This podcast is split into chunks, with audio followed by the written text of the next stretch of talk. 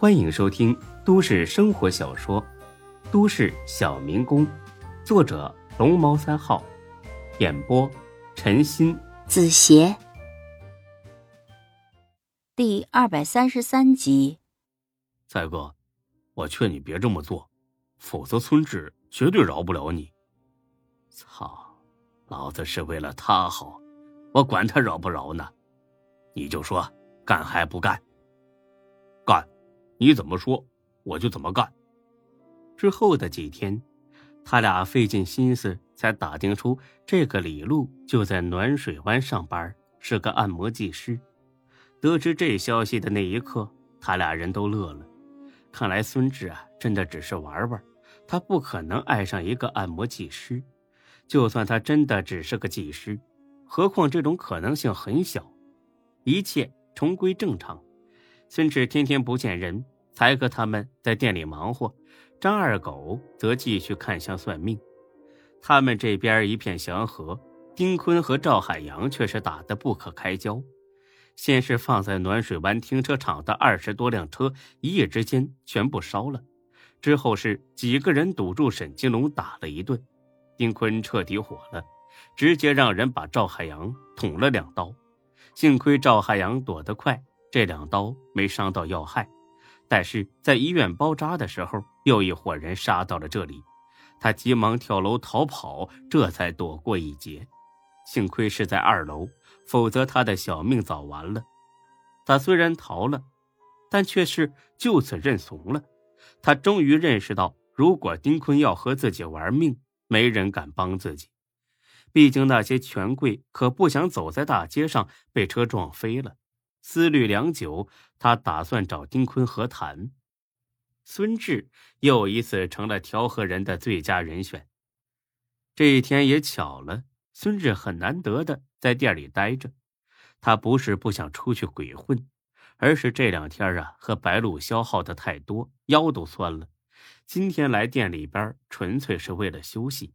他在办公室的沙发上躺着，半睡半醒。才哥猛地推门，吓得孙志从沙发上掉了下来。刘永才，你是不是有病啊？你会不会敲门呢？别摆架子了，我跟你说，那女的又来了。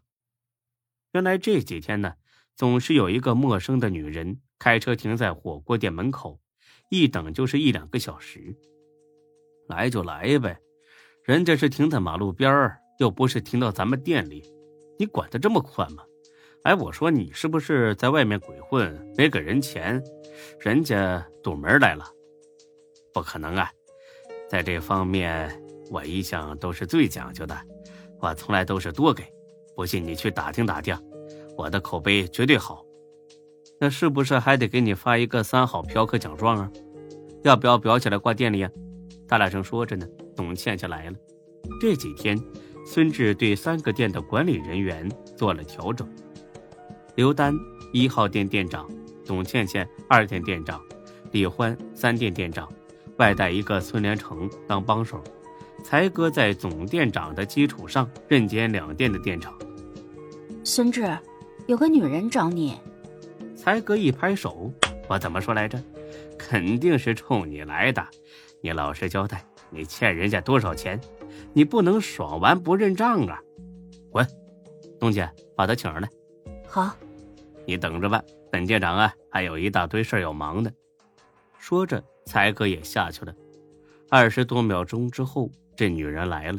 孙志很惊讶，因为这女的是唐小燕。孙志实在不明白她找自己干什么？难道是为了上次的事报复？不像啊，哪有大白天？大摇大摆的来报复的呀，他又打不过自己，一个人来，这不是找揍吗？不管了，人家登门是客，起码的礼貌不能丢。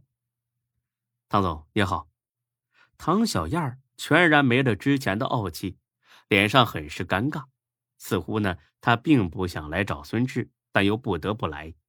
您好，孙总，找我有事吗？他点点头。从包里拿出一个厚厚的牛皮纸信封。上次的事是我不对，这是十万块钱，算是给你女朋友赔礼道歉。孙志立马收下了。对这种女人，他没半点同情。谢谢，我替她原谅你了。还有别的事吗？嗯，我想求你帮个忙。求我帮忙？你是在开玩笑吧？你老公可是赵海洋啊，他都办不了的事儿，我更做不到了。他受伤了，被丁坤的人捅了两刀。孙志听罢并不惊讶，他很早之前就料到赵海洋绝对不是丁坤的对手，他可是亲眼见过丁坤开枪杀人的，和杀人比起来，捅两刀算什么呀？伤得厉害吗？挺厉害的，不过没有生命危险。那你应该报警啊，孙总，你知道的，这不是报警能解决的，否则我早就报警了。那你想怎么样？他叹了口气，似乎心灰意冷了。海洋说了，不斗了，他愿意把手里的地产项目都以成本价转让给丁坤，撤出这事。那你应该去找丁坤呢。我不敢直接找他，这个人太狠了，简直就是魔鬼，所以想请你做个中间人，转告一下我们的意思。孙志想了想，觉得自己应该答应。他也想让这场争斗早点结束。我为什么要帮你？唐小燕听了，掏出一张卡来。这卡里有一百万，密码是六个八，算是我和海洋的一点心意。孙志把卡推了回去。我不要钱。唐小燕有点惊讶，这么多钱都不动心，难道是嫌少？如果你能安排我们和丁坤见面，并且。保证海洋的安全，事后我会再给你一百万。我说了，我不要钱，别说一百万了，一百亿我也不要。唐小燕愣了片刻，又想多了。她以为孙志想趁机打劫玩玩她。有些男人呢，就喜欢这种变态的征服感。呃，只要你给安排好，事成之后，我陪你一晚上。孙志一口烟差点没呛死。去你妈的，唐小燕，你真说得出口？就你这颗老葱，对我有半点吸引力吗？陪我一晚上，你这是要占我便宜呀？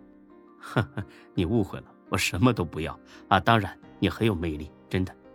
唐小燕也迷惑了，看来这个孙志真的不简单。赵海洋从医院逃跑后，找了个偏僻地方躲起来。之后，他给唐小燕打电话，让她来求孙志。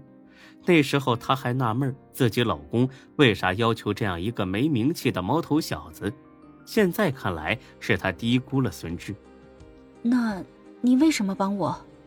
我没必要回答你的问题。手机号留下，你走吧。我会尽快和丁坤联系的。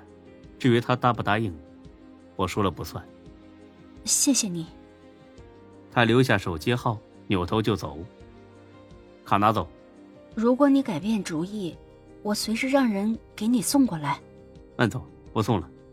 在窗前看着唐小燕开车走远，孙志突然很感慨：一个月之前，赵家在这市还呼风唤雨，这才多久，死的死，伤的伤，多年建立起来的事业也即将毁于一旦，功名利禄真的只是过眼云烟。但愿自己永远也不会有。这么悲惨的时候。本集播讲完毕，谢谢您的收听，欢迎关注主播更多作品。